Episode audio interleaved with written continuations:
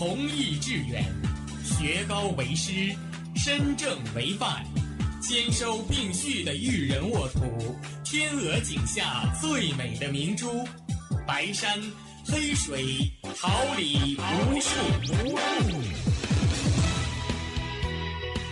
您的是哈尔滨师范大学广播电台，用声音技术生活。让声音雕刻未来，用声音技术生活，让声音雕刻未来。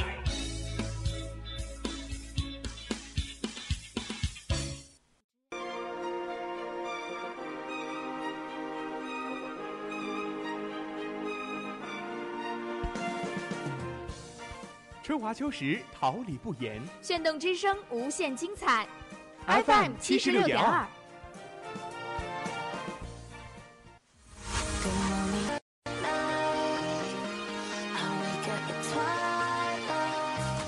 让电波在空中回响，让声音重塑梦想。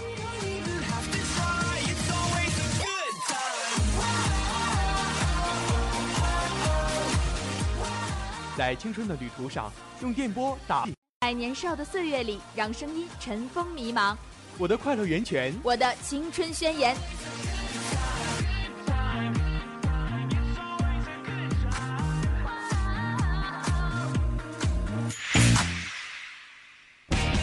哈尔滨师范大学广播电台，正青春，正能量。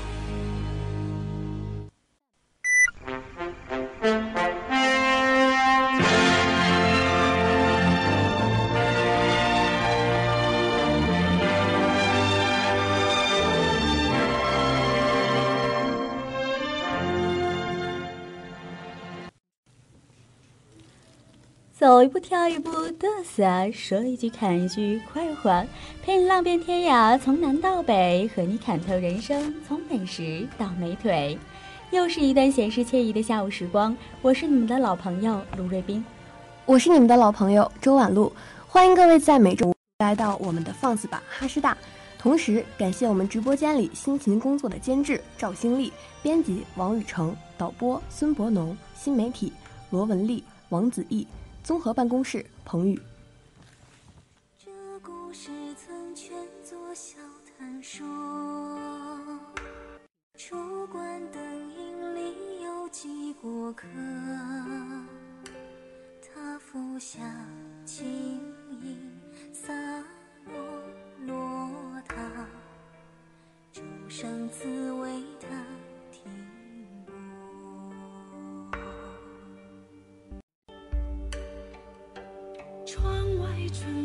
徐徐正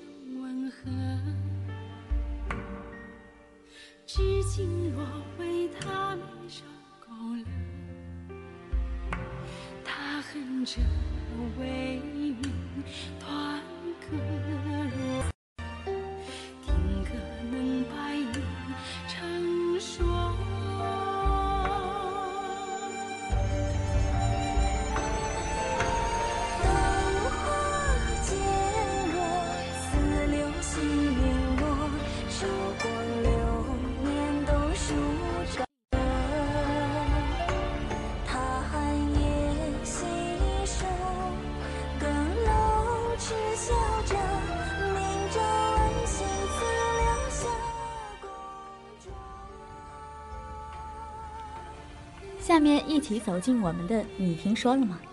你听，你觉得你的爸爸妈妈可爱吗？你们之间关系怎么样？提到这个问题，我不得不说，在我眼里，我的爸爸妈妈那一定是全世界最可爱的父母，这个肯定是毫无疑问的呀。就像网上有一句话传的很流行，说“妈爱孩子是意外”，我觉得我就是那个意外。当然了，我们家还有第二个意外，就是我妹妹。他们俩怎么说呢？平时我和我妹妹上学不在家的时候，他们两个也能玩的特别嗨。他俩给我的感觉，有的时候就像是小学，有的时候你就在想，两个四十多岁的成年人，一个拿着呲水枪，一个拿着一个挡风枪吧，算是，两个人在那玩呲水枪，你觉得幼不幼稚？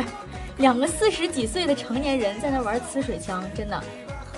以前的时候吧，就是呢，他是有点卡顿了，所以他还没来得及换新的手机的时候，每次他玩手机之前都会抢我爸爸的。那个时候我就觉得吧，我妈妈抢我爸爸的手机是因为他的手机太卡顿了。到后来，我妈妈买了新的手机，真的是一点都不卡顿。一个奇怪的现象，就是他依旧会抢我爸爸的这个手机。这个时候我就特别不理解。然后呢，更奇怪的是，我看见我爸爸，我爸爸竟然就是笑得特别特别开心。后来有一次，我妈妈不在，我就问我爸爸，我说为什么我妈妈抢你的手机玩，你还那么开心？说成年人的世界你不懂。其实每次听瑞冰形容自己的家长的时候，我都会觉得自己也有相同的感受，因为我和我爸爸和妈妈之间的感情真的，我在他们俩中间就像是一个外人，他们俩有自己的小世界，我完全融不进去。就是我们一起坐在沙发上看电视的时候，我爸爸就会是那种言行举止都欠欠的人，他就特别喜欢把我妈搂过来呀、或者怎样，然后我一个人孤零零的坐在一边。这个时候呢，我爸爸就会给我妈妈扒各种小干果什么的给她吃，我什么都没有。然后对我说：“坐着干啥呀？看电视不吃点东西怎么行？洗水果去。”但是我又能说什么呢？还有就是因为我爸爸真的是一个话非常多，可以说是到了更年期有点话痨的人。然后他就经常会用语言来惹我妈妈不高兴。通常这个时候，我妈都会把烟朝他扔。有的时候，其实我妈妈并没有打算对我爸爸动手，但是一抬手，我爸就一躲。就看着他们俩有的时候真的就特别幼稚，可能真的全天下的感情好的父母，举止都会像小学生吧。那么，贵宾，你的爸爸妈妈中间又有什么好玩的事儿呢？玩的事儿啊，其实在家里这好玩的事情特别多。哎，对了，不知道大家有没有听说过啊？人家一般都说，嗯、女儿是母亲的小棉袄，但是我有的时候我更觉得我是我爸爸的小棉袄，而且有时候我觉得不只是小棉袄，我简直就是羽绒服、军大衣，你知道吗？就人家一般都是女孩子，在我眼里，我觉得我应该是跟我爸爸更亲。为什么呢？说来有点尴尬，就是我妈她嫌弃我，真的是亲妈嫌弃亲孩子。每次回家的时候吧，我就习惯性的讲一些学校发生的各种各种有趣的事儿。但是每次我和我妈妈讲的时候，我妈都特嫌弃我。去，上那边玩去。妈忙着呢，姑娘啊，妈看一会儿电视，你别吵吵呗。就每一次我一说话，她就特别特别嫌弃我。但是我爸爸就不一样啊，我在我爸爸眼里就像是一块宝贝。每次我和我爸爸讲学校的各种趣事的时候，我爸爸都特别耐心的在一旁边听我听。就是每次无论我说什么，他都特别。我们两个每次都聊的时间特别久，然后一直在那儿一直聊一直聊，可以就一聊一下午，什么不用吃，什么也不用喝，就在那儿一直特别开心。有的时候哈哈大笑，把我妈妈就惹不高兴了。有的时候觉得我妈妈真是一个爱吃醋的女人。你就气冲冲的过来了，哎呦，老卢头，你可真行啊！你姑娘可真是你上辈子的小情人儿，跟你姑娘这嗑一天咋那么多呢？和我在家一天也不吱个声。哎呀，我是不该退位了？来来来，别来你继位吧，咱们家呀，我可说了不算呐。哎，真是个活宝啊！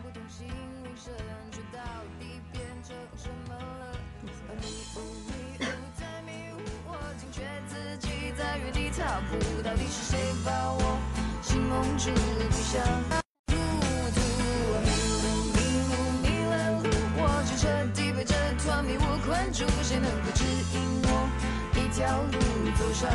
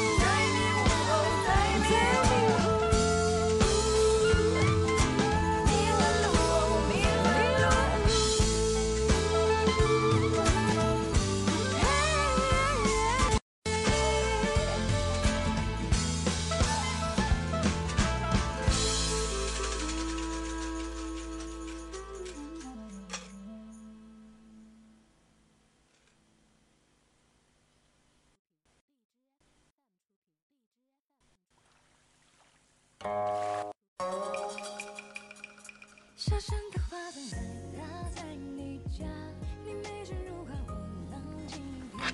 你听说了吗？Top Two，你有兄弟姐妹吗？你自己又很喜欢小孩子吗？说到这个，我就想到了我自己有点不幸的童年。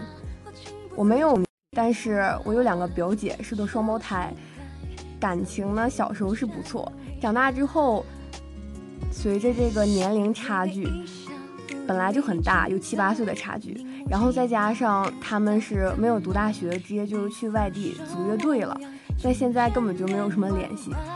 哦，弟，我感觉我讨厌小孩子的阴影就是从他种下的。他只比我小了一岁，但是不不知道为什么，不管什么时候我们俩碰见，我肯定都得揍他一顿。嘴真的是特别特别欠，而且我不知道是所有男孩子小时候都这样吗？言行举止就是那种表现出那种贱贱的感觉，而且真的是非常能气人，会跟你抢你喜欢的玩具、你的遥控器、你的书。我感觉我从小到大借他的小说，怎么着也都三十本吧，基本上借给他的东西就是打水漂，从来没回来过。再说到这个小孩子，因为我家离学校，每次回家都是坐火车，最近就很不幸。每次坐火车买的票，我的对面或者旁边肯定有一个小孩子，而且是那种怎么管都不听话的小孩。我记得上次十一我来的时候，我是被一家三口包围着的，我的旁边是那个爸爸，我的对面坐的是那个小孩和他的那个小孩，尖叫了两个小时。我那趟坐的是慢车，两个半小时到的哈尔滨，那个小孩整整喊了两个半小时，整个车厢特别的安静，然后那个小孩在不停的尖叫。他妈妈给他配了一台儿童电脑，就那种点读机，一眼都不看，就是喊，然后站在凳子上就开始蹦。他爸爸怎么说他也不听。我当时本来就是又困又累，还有点晕车，那个小孩给我叫的，我整个人都不好了。而且也说不上我为什么这么讨厌小孩，就感觉现在养个小孩也那么贵，然后又不听你话，很不好管。所以说我还是非常深的。就连路上一个小孩子可能很友善的冲我笑，我都可能不会正眼看他，因为这个阴影真的是太深了。我觉得玩路这样的思想有点有点过了啊！毕竟现在小孩子那么可爱，对吧？有的小孩子就是话，你就看他一眼就被萌化了。我反正我是这样想的，可能是因为我有个妹妹吧，我妹妹比我小六岁。自打我有记忆起，她就在我们家了。从小的时候呢，就和他一起长大吧。因为我妹妹从小就是那种圆圆的、胖乎乎的，大眼睛了，就是看起来特别特别可爱。真的，从小我就特别特别喜欢她。然后，可能是因为太喜欢她了吧，我见到的所有的孩子，我都觉得我特别喜欢。其实说来有点尴尬，昨天，昨天下午的时候。我上完三四呃下午五六节课，放学了之后呢，我回宿舍去修一件衣服，因为我那件衣服的那个拉链它坏了，我去送到修理铺修理。修理完之后，我就想，我现在如果直接去吃饭有点太早了，回宿舍呢又没有什么意思，我也不想去学习，我就随便逛一逛嘛。然后不知道怎么的，就走着走着就走到了咱们这个师大幼儿园旁边，刚好赶上那群幼儿园小朋友放学。哎呀，这一个个的出来，简直把我萌化了，超级可爱。你就看到那些家长，他们就牵着小朋友的手问：“今天幼儿园里讲了什么呀？然后怎么怎么样的那些奶声奶气的，一看见他们说话，好像自己就心情一下就变好了。正好在旁边有一个卖那种拼图、立体拼图的那种小书摊儿，我在那儿的时候就看到有一个小宝宝，大约也就是四五岁吧，他特别纠结，特别纠结是买那个沙滩，是买那个公主城堡。然后他妈妈说：“你自己决定吧，只能买一个。”那个时候他左手拿着一个，右手拿着一个，要这个呢，可是那个呢，那这个怎么办？就是一直在那纠结。你看他那个小样子，特别特别可爱，就让我想到了我小时候。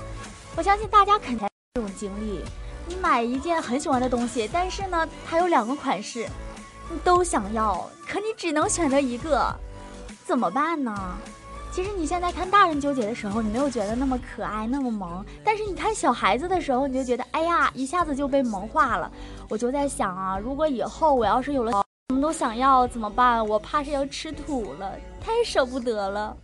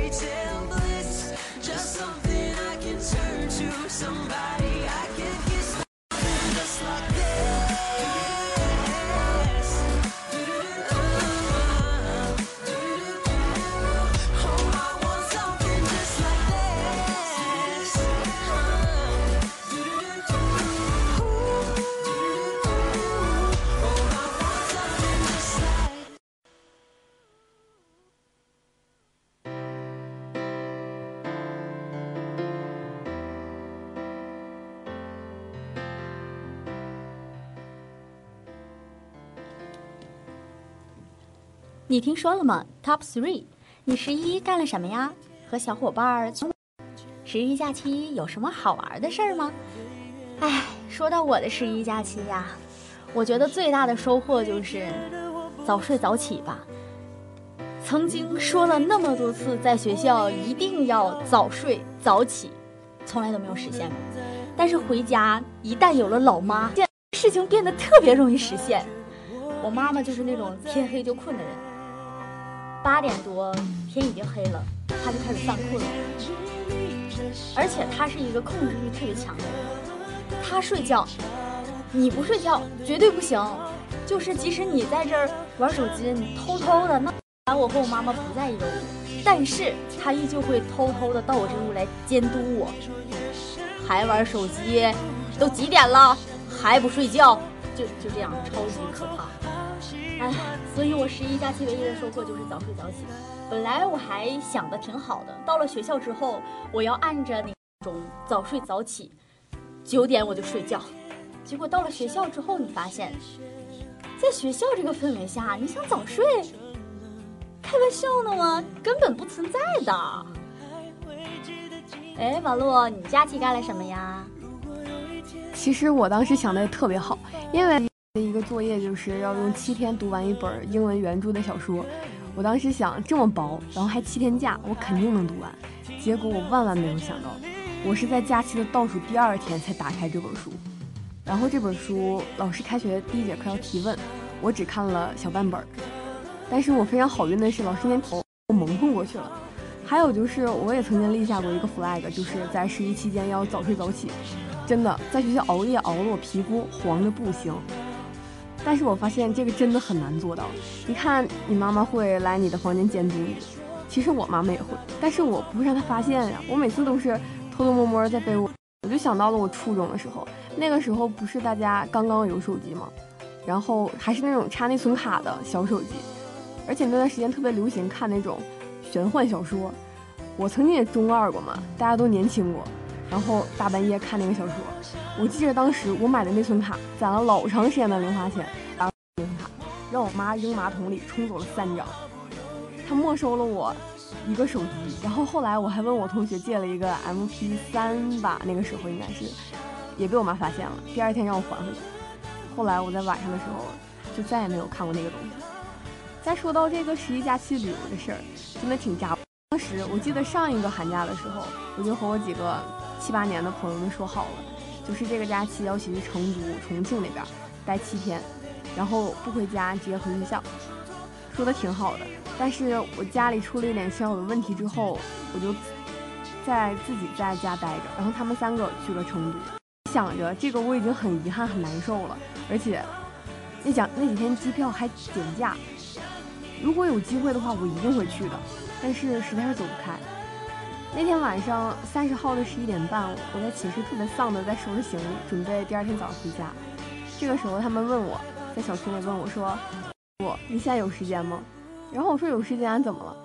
他们就给我拉了一个视频电话，他们在拎着大包小包的行李，在深夜街头的成都火锅店跟我视频，然后他们特别损的就是把我视频中的脸放在了火锅的边儿上，然后拍了张合。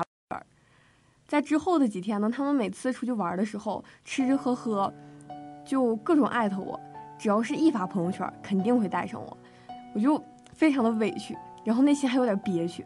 后来在六号的时候，他们问我说，让我把学生证的照片拍一张给他们，我就想问，为什么要学生证照？他们就说这个你不用知道。然后昨天我才知道他们这样做是为了什么。昨天冯绍峰和赵丽颖不是官宣了吗？然后他们把我的学生证和他们仨都 P 到了一起，然后一起发了一个朋友圈官宣。真的那个时候不是一般的感动，你就会发现，你从小到大，不管他们在什么地方，不管过了多久，他们心里一直都记着你。这个是比什么花言巧语啊，给你带多少东西，都更加的有意义。真的，我的朋友们，我太爱他们了。真的，昨天赵丽颖她结婚的这个事情太大了。嗯，因为一部电视剧吧，喜欢上赵丽颖，到现在也有四年多了。昨天刚一下课，马上就看到我闺蜜给我发来电话，就视频电话。哎，老铁，你知道吗？你女神结婚了。就是，哎呀，那个瞬间怎么说呢？嗯，有感动，也有不舍吧。毕竟喜欢了那么久，但是呢，还是要祝福她。不管怎么样，一直幸福，这就够了。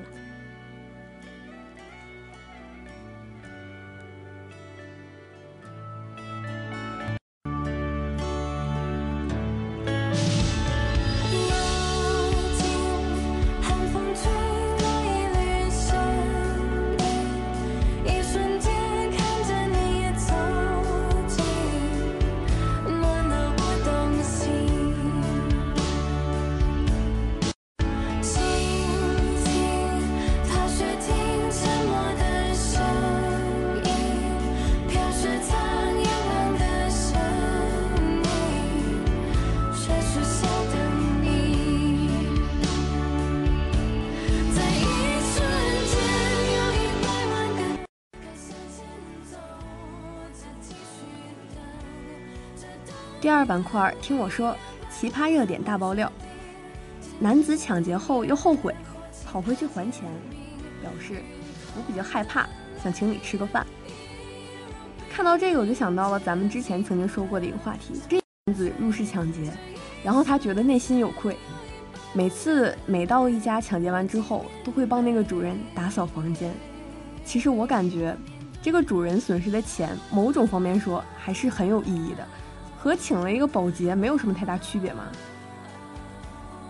我刚看到这条消息的，我猜这名男子一定是抢劫之后，在门口看到了监控摄像头，然后他又跑回去把钱送回去。当然了，这只是我个人的猜测哦。景区挖偶可免费带走，五千人挖了三，最多一人挖走上百斤。哎，看到这个的时候啊，我就想到了前几天在抖音软件上看到的这样一条消息，说有一个鱼塘，这里规定一个人钓鱼每人不限时间，两天三天都行，只要你有足够的食物，每人只需要交一百元，就可以在这里面一直钓鱼。但是呢，如果你一条鱼都没钓上来的话，主人可以免费送你一只鸡。于是呢，大家听说了这个消息啊，都来到这个鱼塘去钓鱼。可是好，钓了好久都没有钓到鱼。但是最后呢，他们都兴冲冲的拿着一只鸡回去了。后来呀，这个门口的看门的老大爷告诉人们说，其实啊，这里根本就不是什么鱼塘，这里是一个养鸡的地方。嗯一条鱼也没有。这个人为了卖鸡，所以才想到这个办法。哎，看到这儿的时候，不得不想啊，这确实是一个可行的办法。如果以后你遇到一些问题，不妨也这样想想吧。其实我感觉，对于吃啊，咱们国人永远有着，就比如说之前那个小龙虾，小龙虾在中国按理来说是属于入侵的物种，但是呢，咱们中国人硬生生的把它吃成了濒危物种。其实我感觉这也是种能力，不像美国，他们那边鲢鱼吧，到他们那儿之后泛滥成灾，然后大量的捕鱼，然后出没有办法在国内内部消化，但是放在咱们国家就完全不一样了。女子欲轻生跳楼，被消防员用水枪滋回屋里。哎，说到这个水枪啊，大家想到的一定是呲火的。可是呢，在这里这个呲水枪它就不一样了，一下子救了一条性命。你说说它得有多大的作用？不得不说啊，这个水枪的这个威力还是很大的。当然了，如果你没事闲的想要试一下，建议你还是别了。那毕竟是高压，你的内脏滋坏了，这个住院费可不是闹着玩的。现场解压压缩包，五人座轿车塞满十八人，交警当场看傻眼。原来这种事儿在咱们国家也会发生啊！我一直以为只有在那个神奇的国家印度才会。我还记得之前在看印度阅兵的时候，就是一个很短的视频，印度阅兵现场上一辆摩托车上面，我目测塞了能有三十个人。还有就是每次看印度电影的时候，上面的火车，他们是怎么做到的？就是不火车的外边扒着那个栏杆，一直坐到终，一直坐到终点站。真的，印度真的是一个非常神奇的地方。像俄罗斯是那种战斗民族，然后印度可能就是压缩包民族。哎，你还别说，完路，你还记得咱们刚来大学的时候那个小蓝？小兰按照标准座来说，它一般也就能装十五个左右吧。结果咱们那个时候不塞到二十个，那是绝对不带出发的。我记得当初真的是人挤人呐，就是很多时候都是一个人坐着抱着另一个人。如果你抱着的那个人吨位比较大的话，你终点那真是够你喝一壶啊！一百一十二岁老人办寿辰，来了一百多个子孙，排队跪拜一小时，最大的子孙有八十九岁，感觉这都不是一般的四世同堂了，最大的八十九岁，是或者六十吧。不过他的家族真的是很长寿啊。哎，可能这个就是以前咱们听过的一个笑话里的那种情况吧，就是说你好，我要办理敬老院入住，然后问，那请问你有子女吗？啊，我没有，可以，大爷您进吧。然后后面又来了一个老大爷，大爷您好，是办理敬老院入住吗？啊，是我办理入住。那请问，哎，不对呀，按照您这个资料显示。你有一个儿子啊？哦，刚才进去那个是我儿子。女子坐地铁，头靠邻座男的肩膀熟睡，遭其掏手机猛击头部。我不得不说，不知道是这个女孩子颜值是真的低到一定程度了，还是这个男的是直男，这个做法也太过分了吧！人家好歹是个女孩子，又不是故意的嘛，然后你就打人家，这和咱们某些网络上的小视频可不一样。我看都是一个女孩子靠在男孩子肩膀上，然后到终点站之后，女孩子转醒，然后和男孩子相视一笑，加这个剧情反转是不是有点太大了？此时此刻，我必须借用一句网友的话来说：果然，别人家的男朋友从来不让我失望啊！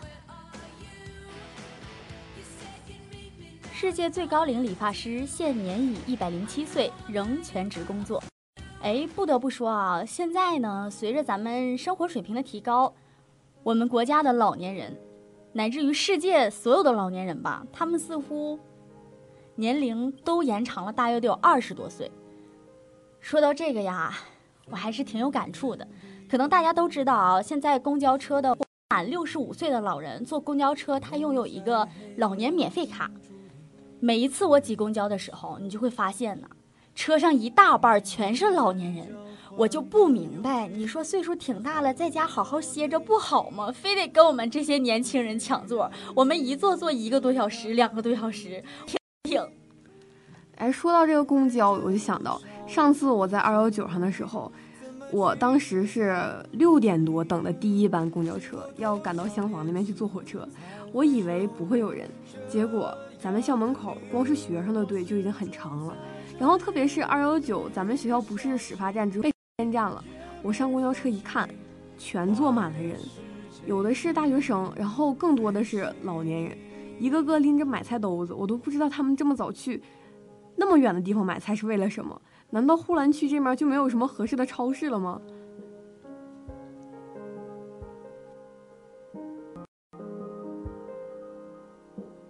泛起微光的风景。和时空的漂移，重新在这个末世纪和你交集。曾经并肩是你，让年龄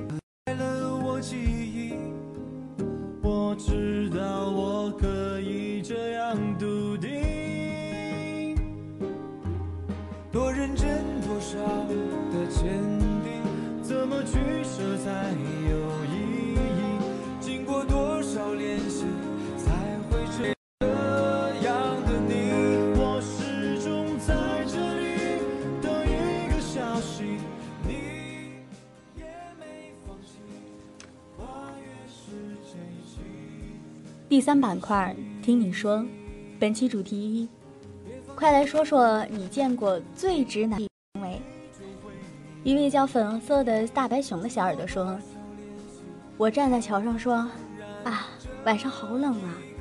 然后就听他说：“还好我穿的多。”我跟你说，这种男朋友你不揍他，你是要留着过冬吗？真的，我跟你说，这种人，你旁边你不踹他两脚的话，那真的是你脾气太好了，就是你惯的。一位叫男生茶子的小耳朵说：“她男朋友问她生气了，我说没有，那我去打游戏了。”这个可能是一个最普遍的直男行为。我要说说昨天晚上一件事儿。我们宿舍只有两个人有男朋友，然后其中一个女孩子就是那种作天作地的性格，每天都要作她男朋友。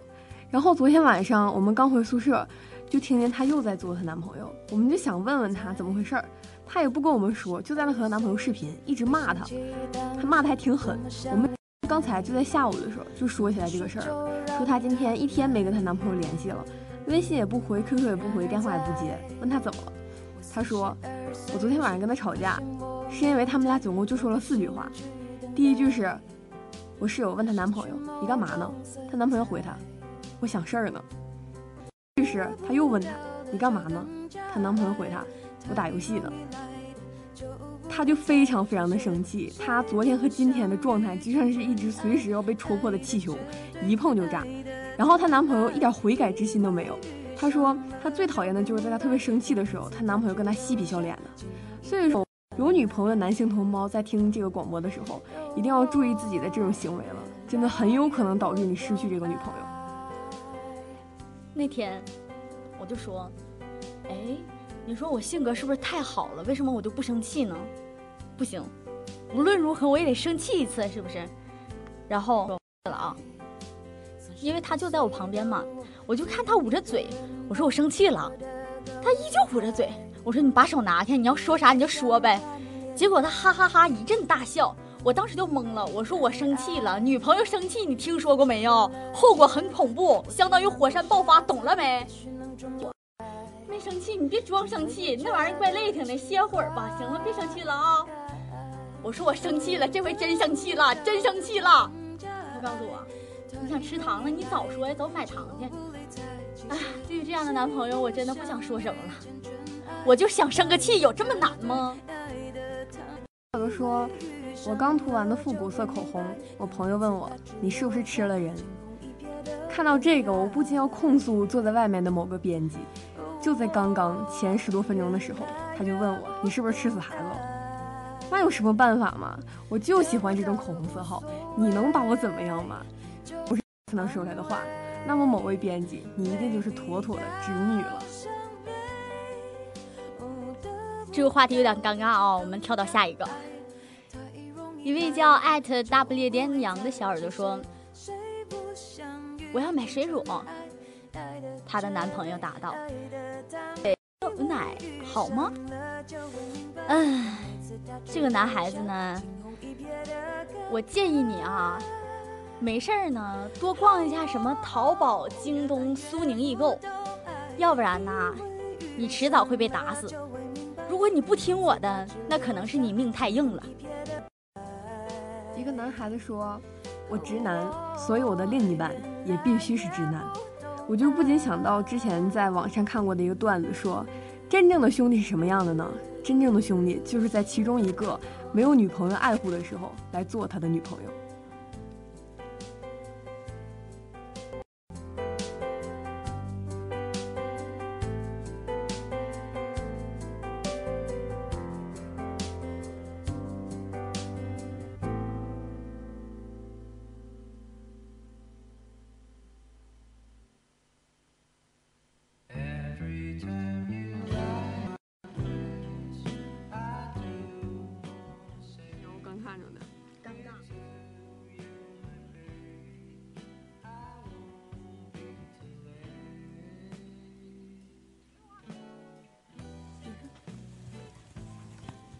第三板块，听你说，本期主题啊，聊天时有哪些文言文能显得很高大上？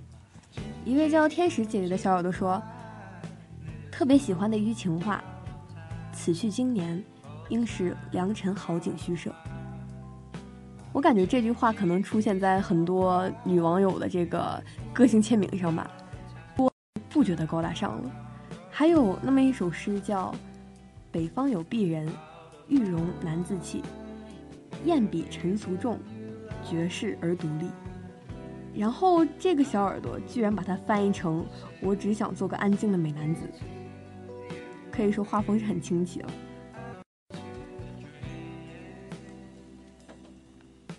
记得曾经有这样一句话说：“待我长发及腰，公子娶我可好？长环已成妆，与君结鸳鸯。”这句话本应是一个语序，可是谁又曾想到，如果回答你的是那些冷冰冰的字句，那么你的心情该有多么凄凉？有的人说，我的长发已经及腰了，可是那个娶我的人，我的长环早已成妆，可是与我结鸳鸯的人，你又在何处？对于这样一直在等待的小耳朵，冰冰想说，没关系，如果时间来得及，那就多等一段时间吧。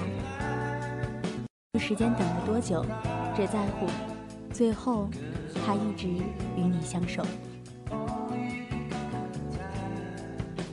现在有挺多翻译就把古文翻译的很接地气，就比如说有句话，“爱而不藏，自取其亡”，它翻译成很接地气秀恩爱死得快。我就想到了之前我们上的一堂课，老师就特意找了几个翻译的例子。不过我们是中英翻译嘛，然后他就取的一首诗是“床前明月光，疑是地上霜”。他找了七个英文翻译的版本，我当然是一个都记不住了，但是就感觉真的是东西，他能把诗中的意思翻译的很明白，然后字字句句又和那些意象不一样，就感觉。不管是文言文还是英文，就能把这些东西说的很明白，就已经很了不起了。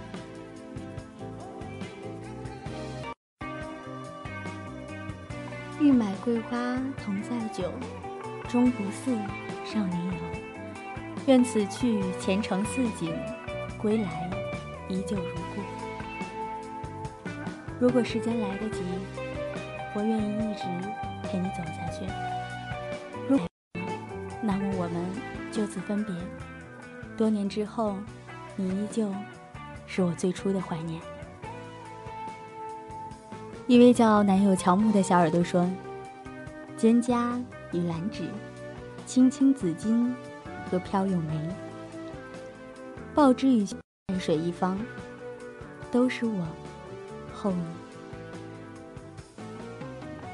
如果等到哪一天，梅花开了。”那么你知道，一定是我对你的思念到了。当你打开窗，看到第一缕阳光的时候，怀疑，那一定是我带起的思念。